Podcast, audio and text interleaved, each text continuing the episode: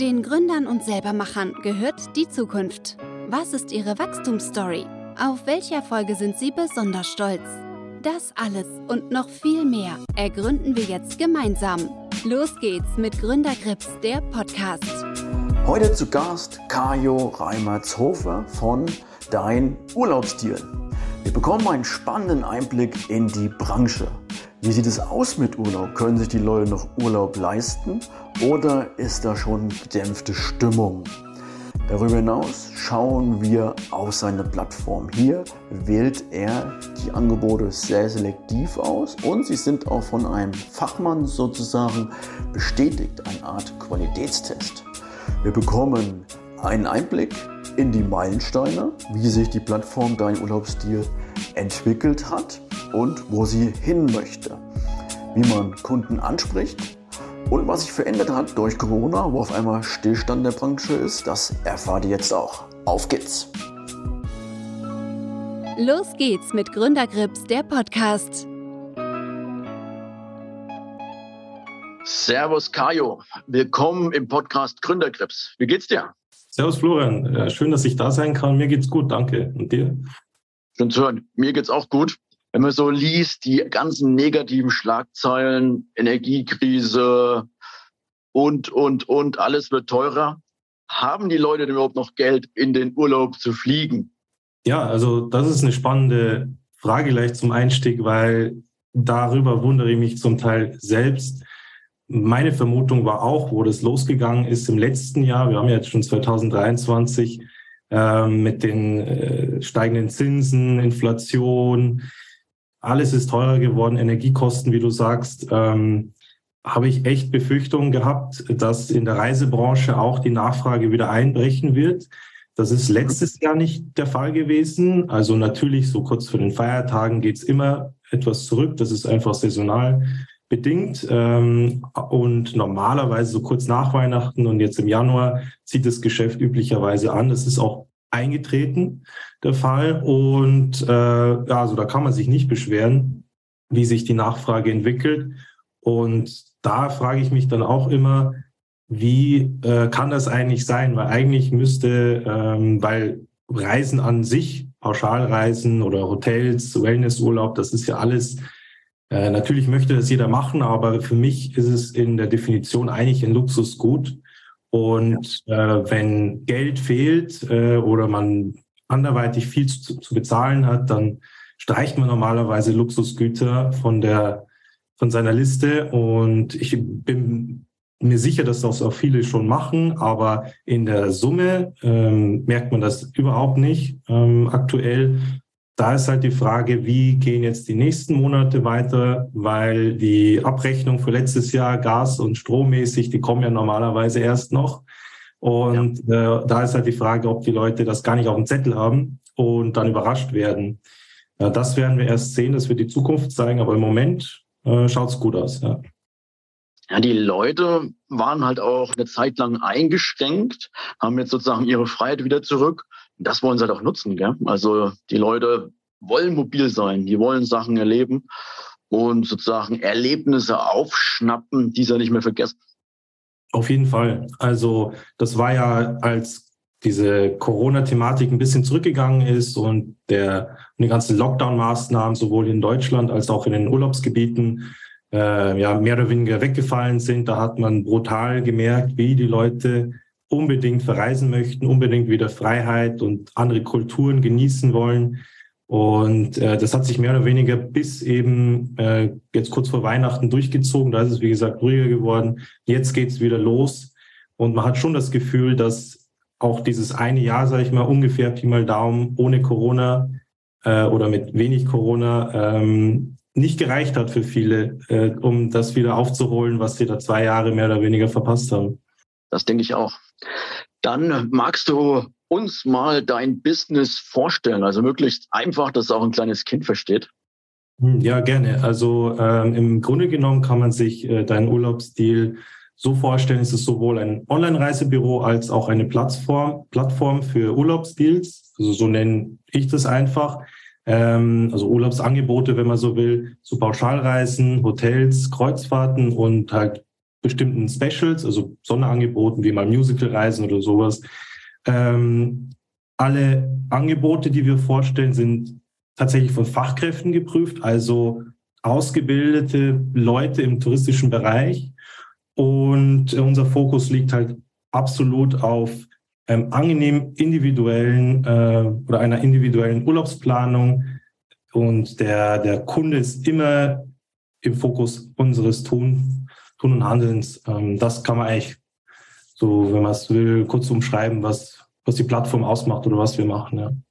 Und ich kann mir auch vorstellen, dass die Erfahrung der Fachkräfte schon wichtig ist. Gell? Also, weil der Kunde sucht, besucht einen neuen Ort, den er jetzt nicht so erlebt hat. Und wenn er da jemanden mit einer Erfahrung hat, das hilft schon, oder? Die großen Fehler nicht zu machen. Das auf jeden Fall. Also, ich meine, Stichwort Fachkräftemangel, das ist nicht nur so eine Floskel. Also, das ist ja mittlerweile traurige Wahrheit, nicht nur in meiner Branche, sondern auch in vielen anderen, wenn man mit Freunden, Bekannten spricht dass da einfach die Leute verschwinden und keiner weiß so recht, wo sie hin sind und wo ja. sie jetzt arbeiten. Das stimmt.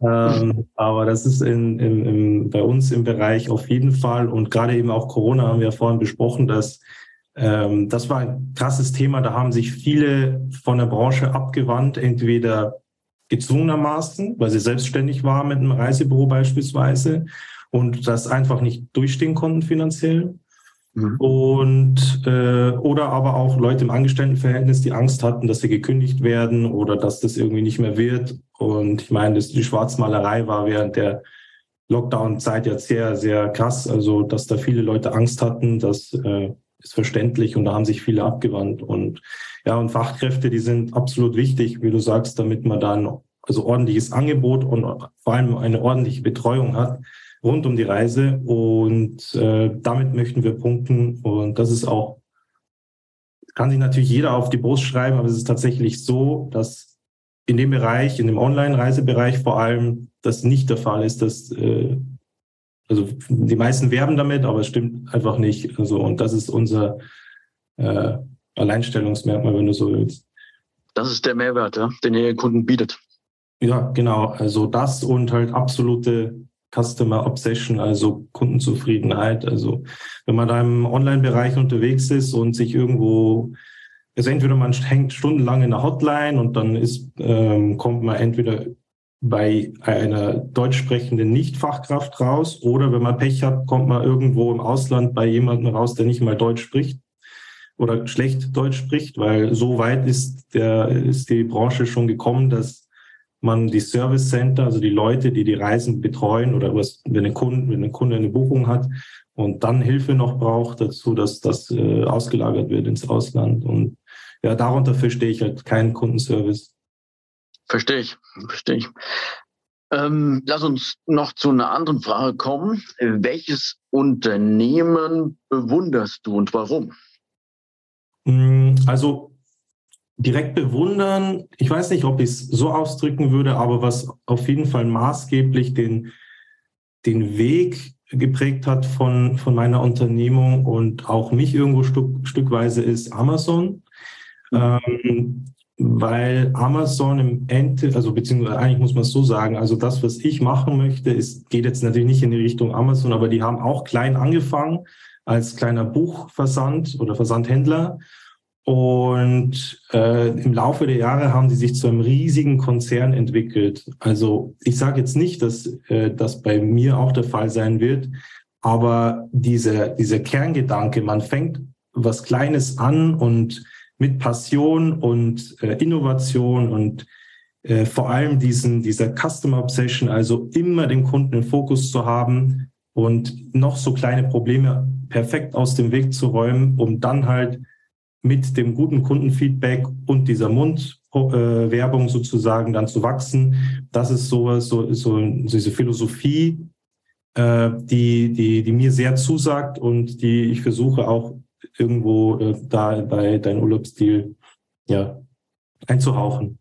Kann ich nachvollziehen, weil da steht halt der Kunde im Mittelpunkt und man baut halt drumherum das, was den Kunden glücklich macht. Das ist ein sehr guter Gedanke. Aber leider hat ja auch mehr oder weniger so digitale Geschäftsmodelle in die Reisebranche Einzug gehalten. Ich denke jetzt ganz grob an Airbnb und Booking. Wie siehst du die in der Wertschöpfung? Also was haben die verändert? Booking beispielsweise, wenn ich mal damit anfangen darf, äh, Booking ist ja eine also, oder mehr oder weniger die Anlaufstelle für Hotelbuchungen. Und da muss man jetzt eigentlich ein bisschen unterscheiden. Ähm, wenn man jetzt vom klassischen Online-Reisebüro ausgeht oder vom stationären Reisebüro, also wo man hingeht, wenn man in, zum Beispiel in die Türkei fliegen möchte mit seiner Familie, das ist ja üblicherweise eine Pauschalreise und das ist auch relativ, also nicht, also je nachdem, wo man hin möchte, sehr, kann es sehr beratungsintensiv sein und man muss das ein oder andere beachten. Ähm, und reine Hotelbuchung, das ist eigentlich ein Metier, das mittlerweile aufgrund von Seiten die Booking eigentlich an Reisebüros an den klassischen mehr oder weniger vorbeigeht, ähm, weil eben die Vergleichbarkeit im Internet durch so viele Portale sehr äh, stark, also sehr gut möglich ist. Und gerade Booking hat ja eine extreme Preissetzungsmacht gegenüber den Hotels einfach und die können die Preise so drücken, zum Teil, dass man da als Reisevermittler nur sehr, sehr schwierige Möglichkeiten hat, mitzuhalten. Ja. Dann haben sie auch eine ganz andere Marktpräsenz. Also normalerweise stößt man automatisch auf Booking, wenn man irgendwie nach einem Hotel sucht. Und dann ist man gleich auf deren Seite, sieht den Preis. Vielleicht vergleicht man es noch irgendwo anders.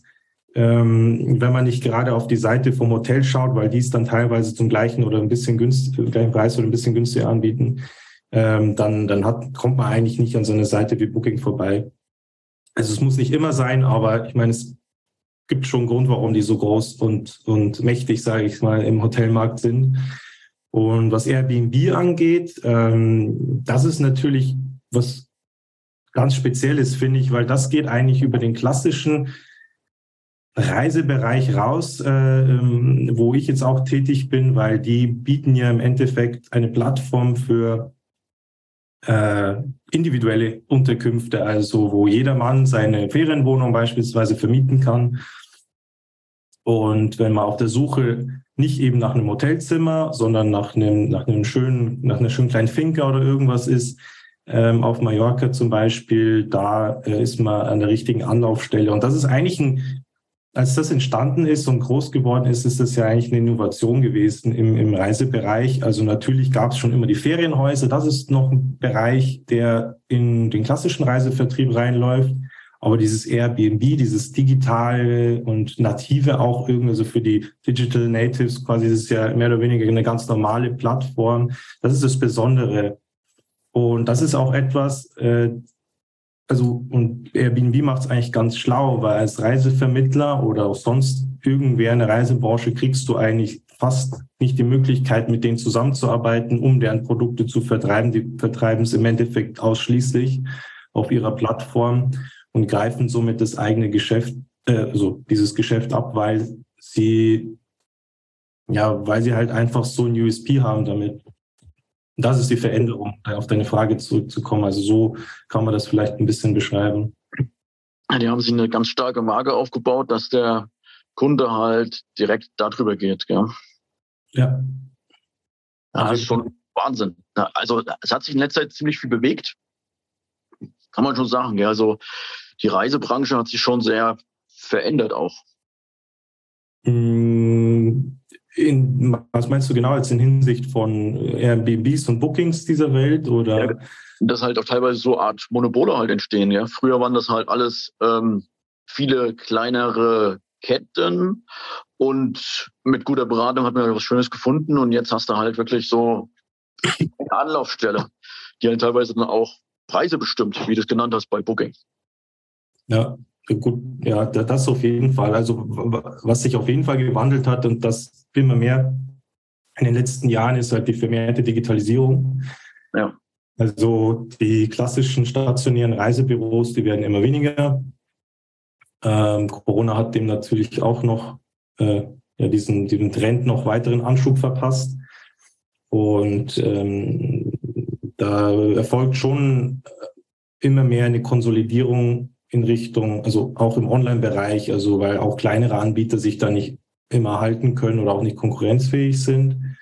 Äh, jetzt sind wir auch ein kleiner Anbieter, aber ähm, wenn man es nicht versucht, dann kommt man nicht weiter also im, im Leben. Ich meine, äh, man wird jetzt, es wird nie ein Volumen umfassen, äh, die Unternehmung von mir wie bei Booking oder sonst irgendwas, aber das ist auch nicht mein Ziel. Also ich vergleiche jetzt mein Geschäft nicht mit Booking oder Airbnb, sondern eben mit anderen, die direkt in meinem Bereich sind. Also entweder klassische Online-Reisebüros oder eben so Dealportale. Und ja. meine, Booking, da, da kann man natürlich schon versuchen anzukommen, aber das wird äh, ja eher nicht möglich sein. Es ist auch eine interessante Nische, gell? weil ohne Zweifel, es gibt Leute, die brauchen mehr Beratung, die wollen sicher gehen, dass sie nicht irgendwie da reinfallen und brauchen deswegen halt auch das Qualitätsmerkmal einer äh, Fachkraft, will ich es mal nennen. Jetzt ähm, vielleicht die Überleitung zu dir. Was zeichnet dich aus? Was hast du vorher gemacht? Ähm, also ich bin ja, also ich bin nach der Schule, habe ich direkt eine Ausbildung angestrebt im, im touristischen Bereich, also klassische Ausbildung eben zum Tourismuskaufmann, also eine duale Ausbildung, wenn man so will, also einmal die kaufmännische Seite und eben die touristische Seite jetzt in meinem äh, in meinem Beispiel und äh, in meinem Ausbildungsunternehmen habe ich mich halt dann einfach weiterentwickelt und äh, mehrere Stellen auch bekleidet, sage ich jetzt mal, und da Erfahrung gesammelt. Und äh, darüber bin ich auch auf die Idee gekommen, dann auch äh, ein eigenes Portal aufzumachen und mein Glück zu versuchen als Unternehmer sozusagen. Das ist immer wertvoll. Einfach probieren. Und ja, vor allem halt, das Schöne ist halt, wenn man seine, sein Hobby, also seine Leidenschaft damit verbinden kann und dann halt Mehrwert erzeugen kann für den Kunden, ist das, glaube ich, echt ähm, eine sehr, sehr, sehr gute Sache. Welche Meilensteine hast du in der Vergangenheit genommen, bezogen auf dein Unternehmen, dein Urlaubsstil? Ähm, also was für Meilensteine? Also ein Meilenstein an sich für, ich meine, wie gesagt, meine Ausbildung war ja eigentlich kaufmännisch und eben touristisch fachlich geprägt.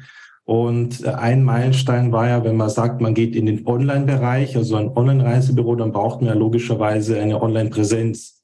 Und da ist der Meilenstein natürlich gewesen, sich das Wissen anzueignen, weil ich wollte es nicht auslagern, mir irgendwo äh, teuer eine Seite machen, sondern ich wollte von Anfang an wissen, wie alles funktioniert, um es halt dann auch im Endeffekt auf meine Bedürfnisse und auch auf die Bedürfnisse der Kunden perfekt auszurichten. Und das, der Nachteil, den ich gesehen habe, das auszusourcen, man bekommt halt eine fertige Lösung, das mag bequem und teuer sein, aber im Nachhinein kann man vielleicht nicht die Änderungen machen, die man sich wünscht, weil man dann wieder irgendwen braucht oder es ist dann technisch nicht kompatibel.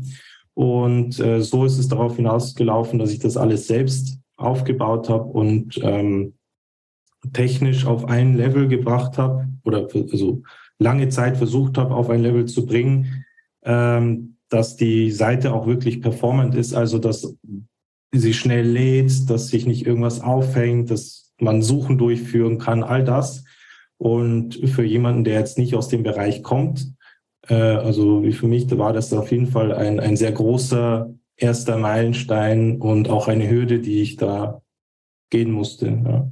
Auf jeden Fall. Das ist auch eine Wahnsinnsleistung, wenn man eine Seite hinstellt und die Kundenexperience stimmt, gell? also die Kundenqualität passt. Hast du da sozusagen auch gleich ähm, in die Programmierung reingeschnuppert und allen drum und dran? Äh, also es ist kein klassisches Programmieren. Also man, es gibt ja heutzutage Mittel und Wege, wo man so als, sage ich mal, äh, halb, also so als Amateur mit ein bisschen äh, HTML und CSS-Kenntnissen, also ein bisschen pro leichten Programmiersprachen da auch was aufbauen kann.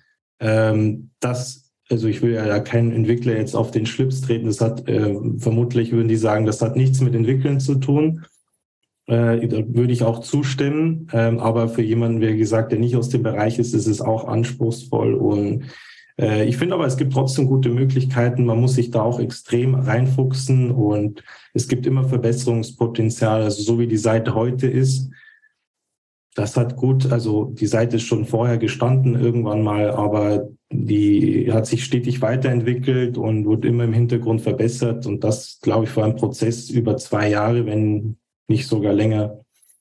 Sehr schön. Und welche Services willst du noch in Zukunft anbieten? Also wo möchtest du sozusagen hin mit der Seite in den nächsten fünf bis zehn Jahren? Mm, also ich split mal die Frage auf, wenn ich darf. Also welche genau. Services? Äh, Im Grunde genommen möchten wir alles anbieten, was mit einer Reise zu tun hat. Also wir haben ja die, äh, wir stellen halt die Urlaubs, also die Urlaubsziele sind quasi vorgestellte Urlaubsangebote die quasi recherchiert sind von äh, einer Fachkraft. Ich, ich mache das eigentlich alles selbst. Und äh, das kann der Kunde sich dann lesen, ist dann ein Beitrag, wo es, was gibt's im Hotel, was äh, sind äh, Besonderheiten, was muss man beachten in dem Urlaubsgebiet und so weiter. Und dann kann man eben auch das Angebot dann wahrnehmen. Dann gibt's die klassische Online-Reisesuche, wo man einfach einsteigt und eingibt zum Beispiel Mallorca und seine sein Reisedatum, Abflughafen und so weiter. Und dann sucht, kann man nach Pauschalreisen suchen, nach Hotels, Kreuzfahrten mhm. oder Flügen. Das ist auch noch ein Service, der, also das ist alles schon da. Äh, und äh, dann gibt es noch die Möglichkeit auf individuelle Reiseberatung. Äh, das ist was, was mir sehr wichtig ist, also dass man da sich ähm, telefonisch mit dem, also der Kunde sich telefonisch mit uns in Verbindung setzt oder auch per Mail über so ein Formular, das auf der Seite zu finden ist und wir dann individuell ein maßgeschneidertes Angebot äh, raussuchen, weil mh, natürlich haben wir jetzt die Reisevergleichsmaschinen, sage ich mal, auch auf der Seite, wo jeder sich das selber raussuchen kann. Das braucht man einfach heutzutage. Ja. Aber den echten Mehrwert bieten wir natürlich durch äh, die zum einen individuell herausgearbeiteten Angebote, die auch auf der Seite schon sind, oder eben auf Anfrage individuell ausgearbeitet. Übrigens auch nicht, äh, also wir verlangen dafür keine Gebühr. Also da kann jeder ähm, uns eine Anfrage schicken und wir schicken ein absolut individuelles Angebot und verlangen keinen Cent dafür, was übrigens äh, bei stationären Reisebüros durchaus mal 50 Euro kosten kann dass mhm. überhaupt sowas ausgearbeitet wird. Und äh, ja, und dann bieten wir noch nützliche Beiträge rund um das Reisen äh, an, Reiseinspirationen, Urlaubstipps, solche Sachen, einfach so Blogbeiträge, wenn man so will, einfach um das Kundenerlebnis nochmal abzurunden und dass da auch Mehrwert geboten wird. Und ja, wo kann das Unternehmen in fünf bis zehn Jahren stehen? Oder äh, ich glaube, zehn Jahre hast du gefragt. Äh, in, so, idealerweise bei allen relevanten Keywords bei Google, ein, bei Google auf Platz eins bei den Suchergebnissen. das ist ein gutes Ziel. ja, also äh, Spaß beiseite. Also die Seite ist mein und die Unternehmung ist, ist mein Baby. Ähm, ich möchte einfach damit nachhaltig und, und gesund wachsen und keine Abstriche bei der Qualität machen.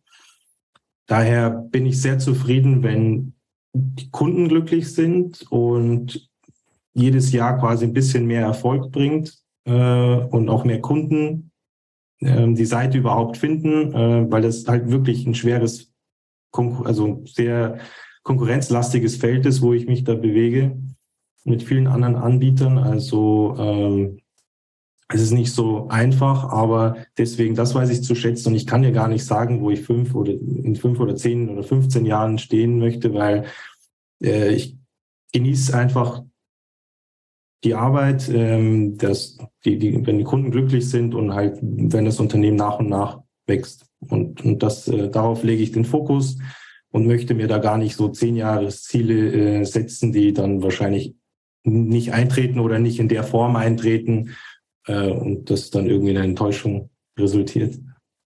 Ja, das kann ich nachvollziehen. Du hast es auch schön angesprochen, du hast jede Menge Inhalte und durch die guten, exklusiven Inhalte kannst du in der Suchmaschine oben stehen, aber du kannst dir doch auch teilweise eine Story drum bilden. Nutzt du auch den Vertriebsweg soziale Kanäle? Was hast du da für Erfahrungen gemacht? Mhm. Also ähm, wir machen auch über soziale Netzwerke Content Marketing. Also Facebook haben wir, wobei ich festgestellt habe, dass Facebook nicht mehr so der ideale Ort ist. Also beziehungsweise eigentlich kann man das nicht sagen. Es kommt immer drauf an, aber im Laufe der Jahre hat sich Facebook ziemlich gewandelt, was das angeht. Und es wird zunehmend schwieriger, da dann Fuß zu fassen, wenn du nicht von Anfang an dabei ja. warst, äh, in, in den richtigen Orten sozusagen oder zum Beispiel nicht eine Gruppe auf, äh, wenn man die Leute, die jetzt, keine Ahnung, vor sechs Jahren eine Gruppe aufgemacht haben rund ums Reisen und die haben jetzt da 100.000 Mitglieder drin, die äh, haben sehr gute Möglichkeiten dort äh, zu werben. Aber wenn du das jetzt heute nachmachen willst, aufgrund der Änderungen im Algorithmus und im, der Art und Weise, wie die Leute da die Plattform nutzen, ist das nicht so einfach. Ja, ähm, also es verschiebt sich mehr von organischer Reichweite zu anorganischer, dass du viel durch Werbung machen musst, oder? Ja, das auf jeden Fall. Also, und da sind auch die Preise bei Facebook am Ste also die steigen immer weiter. Es geht ja übers Bieterverfahren. Und dann hast du nämlich auch die Konkurrenz eben von Unternehmen, die dort werben und die haben tendenziell höhere Budgets als äh, jetzt beispielsweise wir zur Verfügung. Und deswegen gehen wir eigentlich nicht so aufs Bezahlte, äh, auf die bezahlte Werbung, sondern tatsächlich im Social äh, Marketing, also bei Instagram sind wir eigentlich ganz erfolgreich äh, mit über 20.000 Followern, mit Tendenz wow. Also das ist äh, ganz gut und da versuchen wir eben einfach eine Community aufzubauen, ähm, gute Inhalte zu liefern und einfach Kontakte zur Marke aufzubauen zwischen äh, Kunden und uns. Dann machen wir noch Newsletter-Marketing, aber jetzt nicht aggressiv oder irgendwie, indem wir die Kunden zumüllen mit irgendwelchen Sachen, sondern halt nur punktuell. Also wenn wir gute Angebote ausgearbeitet haben, da geht da äh, ein, ein kleiner, aber feiner Newsletter raus ja, für die Leute, die es interessiert. Hm, bisher hatten wir da auch nicht so eine Höhe, eine hohe Unsubscribe Rate, also scheint ganz gut zu laufen, der Newsletter auch. Also das ist aber etwas, was wir nach und nach ausbauen. Ähm, dann SEO, also mhm. Suchmaschinenoptimierung ist auch Content Marketing, aber jetzt halt eben dann mit Google sozusagen. Und was halt bei uns noch ein Thema ist, halt über die, also einfach zufriedene Kunden, die das Erlebnis weitertragen an Freunde und bekannte Familie, ja. sei es über Mundwerbung oder eben auch durch Bewertungen bei äh, Trustpilot. Also wir sammeln Bewertungen aktiv, um einfach äh, neugierigen Kunden oder neuen Besuchern der Seite einen, einen Eindruck zu geben, wie wir arbeiten. Also weil Schreiben kann man viel. Also ich stehe zwar auch immer dahinter mit dem, was wir werben, aber äh, so ein äh, Social Proof ist natürlich noch, also umso wichtiger, um das dann zu unterstreichen. Und das läuft auch ganz gut. Und also wir versuchen möglichst organisch und ohne Bezahlung zu, zu wachsen, ja. Also einfach gesund und nachhaltig. Ähm, natürlich. Klassisch, klassisch halt deutscher Unternehmertum so gesund wie möglich nachhaltig zu wachsen? Ja, das auf jeden Fall. Also es ist nicht so, dass ich keine Risiken oder so eingehe, aber ich habe da ein bisschen umgedacht. Also einfach vielleicht auch durch die zwei, die letzten zwei, drei Jahre. Also wenn du zwei Jahre Corona hast und sich im Endeffekt keiner mehr für Reisen interessiert, und du da sehr schlechte Werbeerfahrungen machst in der Zeit, weil dein Geld einfach nur verbrannt wird, dann kommt man halt ins Umdenken und denkt sich, hm, was kann man denn anders machen?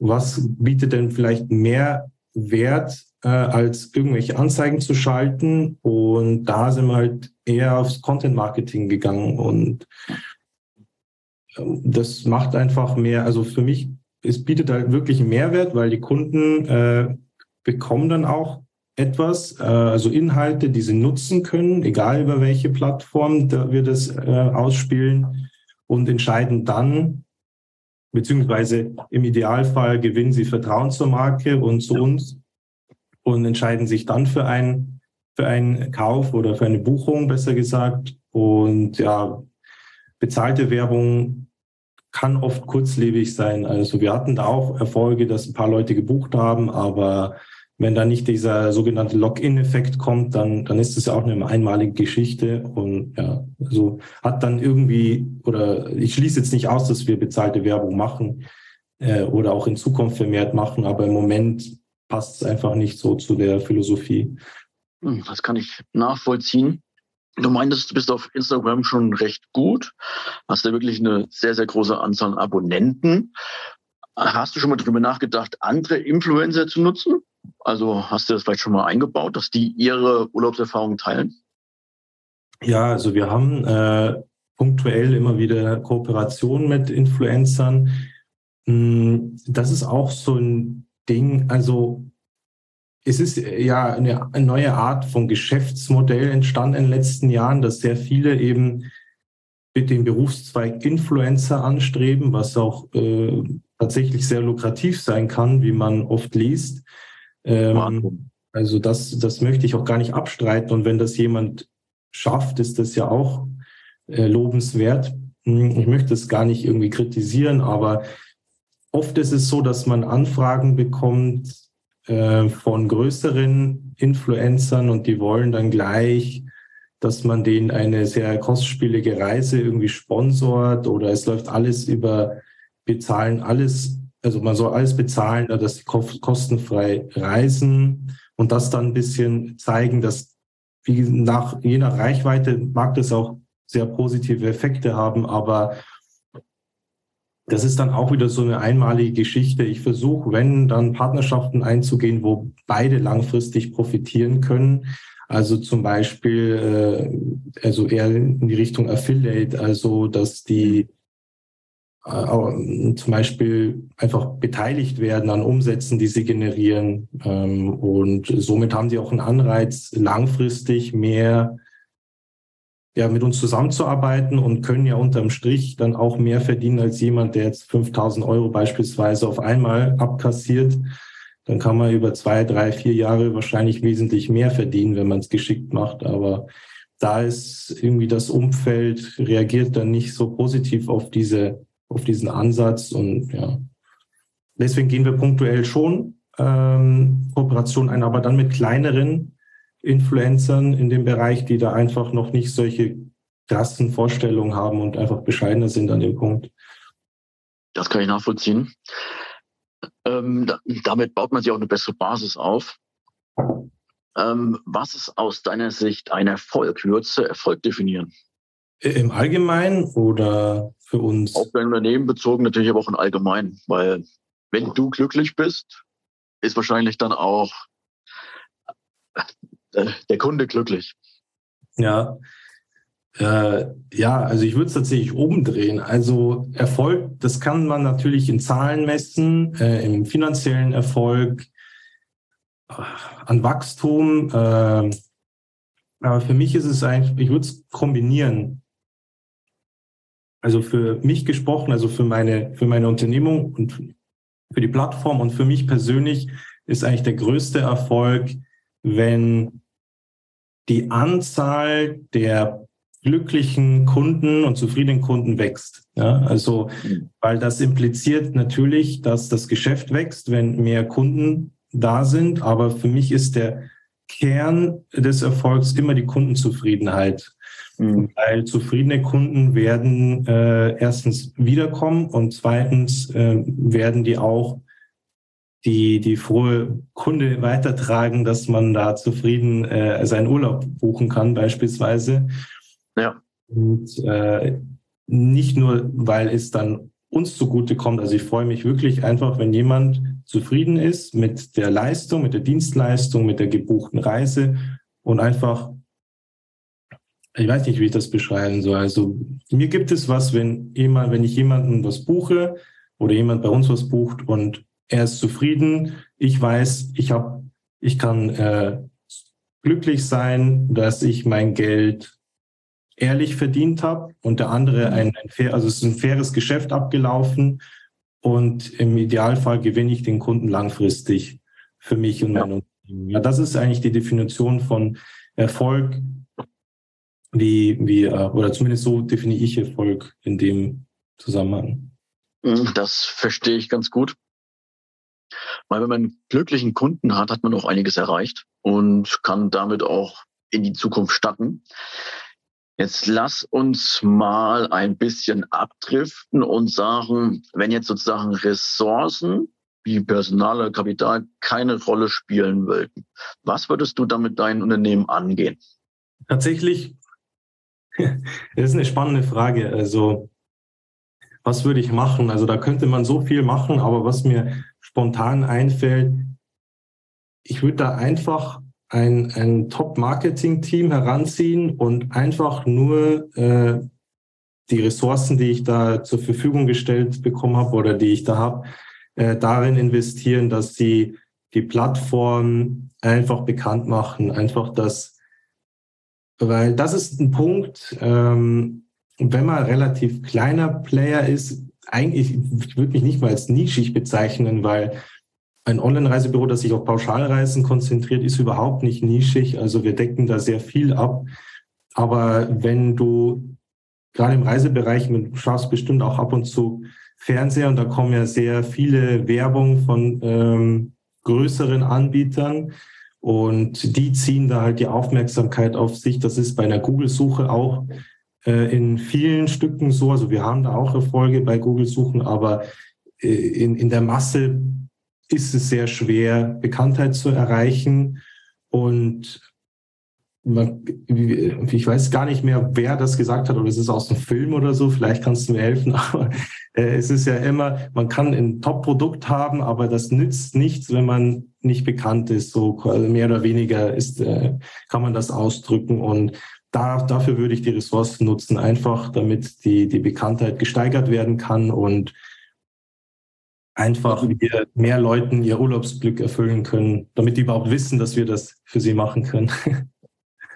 sozusagen halt eine Marke aufbauen, gell? weil das ist ja das Entscheidende. Diese Marke und der Wiedererkennungswert, den halt viele große Konzerne mit ihren großen Budgets aufbauen können. Ja. Ja, also Marken, Markenbuilding betreiben wir halt, aber halt nur in unserem Mini-Umfeld quasi. Also das ist ja also die Kunden, die wir haben äh, und auch viele Seitenbesucher, die sind ja durchaus mit, also haben eine Markenverbundenheit Verbundenheit haben wir festgestellt. Aber wenn du halt keine Sichtbarkeit hast und auch nicht eine halbe Million in Fernsehwerbung investieren willst, damit du mal Sichtbarkeit bekommst, dann äh, ist es halt einfach schwierig. Ja. Und weil sich deine Frage auf Ressourcen bezog, da, da könnte man sie gut anwenden. Äh, du bist Freund einer Fernsehwerbung. Ja, nicht unbedingt, nicht unbedingt. Das, das wüssten ja dann die Top-Marketing-Leute. ja, alles klar. Okay, ähm, lass uns mal weitermachen mit einer spannenden Frage. Haben dich Mentoren oder Vorbilder auf deinen Weg als Unternehmer begleitet? Eigentlich nicht. Also Mentor hatte ich nicht ähm, beim, beim Dasein als Unternehmer und Vorbilder nicht direkt. Also für mich verdient einfach jeder Unternehmer Respekt, der an seine Vision glaubt und das verfolgt. Und da kann man sich an vielen Stellen inspirieren lassen, aber ich habe da kein, kein bestimmte, keine bestimmte Person. Da stimme ich dir zu. Und natürlich lernt man am meisten aus Fehlern. Hast du irgendeinen Fehler, auf den du besonders stolz bist? Mm, also Stolz ist vielleicht, also nicht die ganz genau, gute Formulierung, oder zumindest würde ich sie nicht wählen.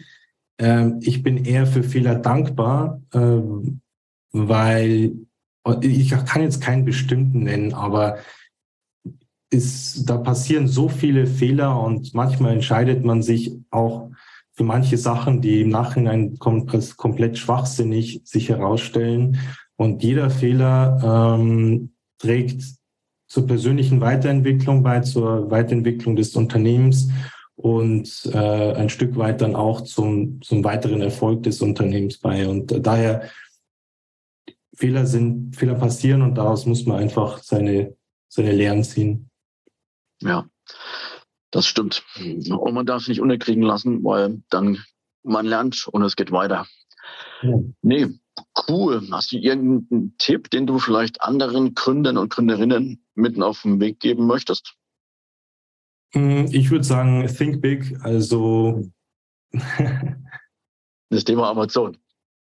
Ja, äh, zum Beispiel, ja. Also wir, also beim, ich meine, ich habe es ja vorhin erwähnt, ich habe keine es ist einfach un, also beziehungsweise zu dem aktuellen Zeitpunkt kann ich mir nicht vorstellen, dass äh, meine Unternehmung jemals so eine Größe annimmt und um ehrlich zu sein, strebe ich das auch gar nicht an. Ähm, aber man sollte trotzdem immer groß denken und es kann ja auch schon groß denken sein, überhaupt Unternehmer zu werden. Ja, ja. Ähm, das kann, ist ja für manche Leute eine Riesenhürde und der Tipp, den ich da jungen Gründern oder Leuten mitgeben kann, die da, die spekulieren zu gründen oder eine Unternehmung einzugehen. Man sollte einfach an seine Träume glauben und diese verfolgen. Und leider ist es in Deutschland so, dass man oft Neid oder äh, Neid erntet oder belächelt wird, wenn man Unternehmer ist oder vor allem, wenn man was Neues macht und sagt, ja, ich mache mein eigenes Ding ich gehe meinen Träumen nach, dann ist man gleich irgendwie so, wird man komisch angeschaut in der Gesellschaft, so kriegt man immer wieder mit, so habe ich auch das Gefühl äh, manchmal. Und das ist traurig, weil wenn es keine Gründer und keine Träumer gäbe, gäbe es in der Welt keine Innovationen ja. äh, und nichts, was irgendwie unsere Gesellschaft verbessert. Und damit meine ich alle möglichen Sachen, die jetzt auch in den letzten zwei, drei Jahren so entstanden sind, äh, oder zum Beispiel auch die Impfstoffe auch für, für Corona, sowas, sowas existiert nur, weil es Leute gab, die mutig sind oder waren bei der Gründung und an ihre Vision geglaubt haben. Und daher äh, mein Tipp, groß denken und an den eigenen Traum glauben und daran arbeiten. Das ist, glaube ich, wirklich wichtig, dass man einfach sich bewegen muss. Gell? Keine Angst vom Gründen, einfach mal ausprobieren. Und allein diese Gedankengänge sind schon wertvoll. Hast du vielleicht noch ein Buch oder einen Podcast für uns als Empfehlung? Äh, ja, Podcast Gründergrips, oder? ja, vielen, vielen Dank, vielen Dank. Ja, ein Buch habe ich tatsächlich und ich weiß gar nicht, ob das irgendwer kennt oder so viele kennen, aber es heißt Erfolgreich Unternehmen gründen von Felix Tönnissen. Ich hoffe, ich spreche das richtig aus. Äh, und das er ist einfach der, oder ich weiß nicht, ob er es noch ist, aber er war zu der Zeit der Berater der Kandidaten von der Fernsehshow Die Höhle der Löwen. Ah. Überwiegend Gründer und Startup-Leute, äh, die da hingehen. Mhm. Und er hat ein Buch geschrieben, wie er die berät, wie man eine Gründung angehen kann, was wichtig ist. Ähm, ich finde, das einfach gibt eine gute Grundlage. Also wenn man gerade am Anfang ist, also ein erfahrener Unternehmer, ich weiß nicht, ob der was damit anfangen kann, aber jemand, der damit also liebäugelt mit einer unternehmerischen Laufbahn, der kann sich das auf jeden Fall durchlesen und da äh, sehr gute Basics aufschnappen. Ja, sehr guter Tipp. Vielen Dank. Also ich fand den Podcast auch schon richtig rund. Hast du noch ein Thema, was du ergänzen möchtest? Ah, ich glaube nicht. Du hast mich gut gelöchert, Florian. Ich, äh, ich bohre auch noch ein bisschen, wenn du möchtest. das musst du wissen. Aber ich habe jetzt kein Thema, wo ich, das ich explizit noch ansprechen möchte. Nee, vielen lieben Dank, dass ich dich löchern durfte. Du hast uns echt einen coolen Einblick gegeben in die Tourismusbranche, auch in dein Business, äh, deinen Urlaubsstil. Und ja, vielen lieben Dank, dass du uns zur Verfügung standest für ein Gespräch. Ich wünsche dir alles Gute und drück die Daumen für die Zukunft. Danke, das wünsche ich dir auch, Florian. Und danke, dass ich da sein durfte. Servus, Kajo. Servus. Gründern gehört die Zukunft. Wir möchten im Podcast Gründerkrips Ihnen ein paar Gründer vorstellen und auch gründergeführte Unternehmen besprechen. Warum? Man kann im Gespräch mit den Gründern einiges lernen für sein eigenes Business, aber auch für seine Investmentphilosophie. Deswegen würde ich mich freuen, wenn Sie unseren Podcast Gründerkrebs unterstützen, indem Sie ihn bewerten auf den Plattformen und einen Kommentar dalassen.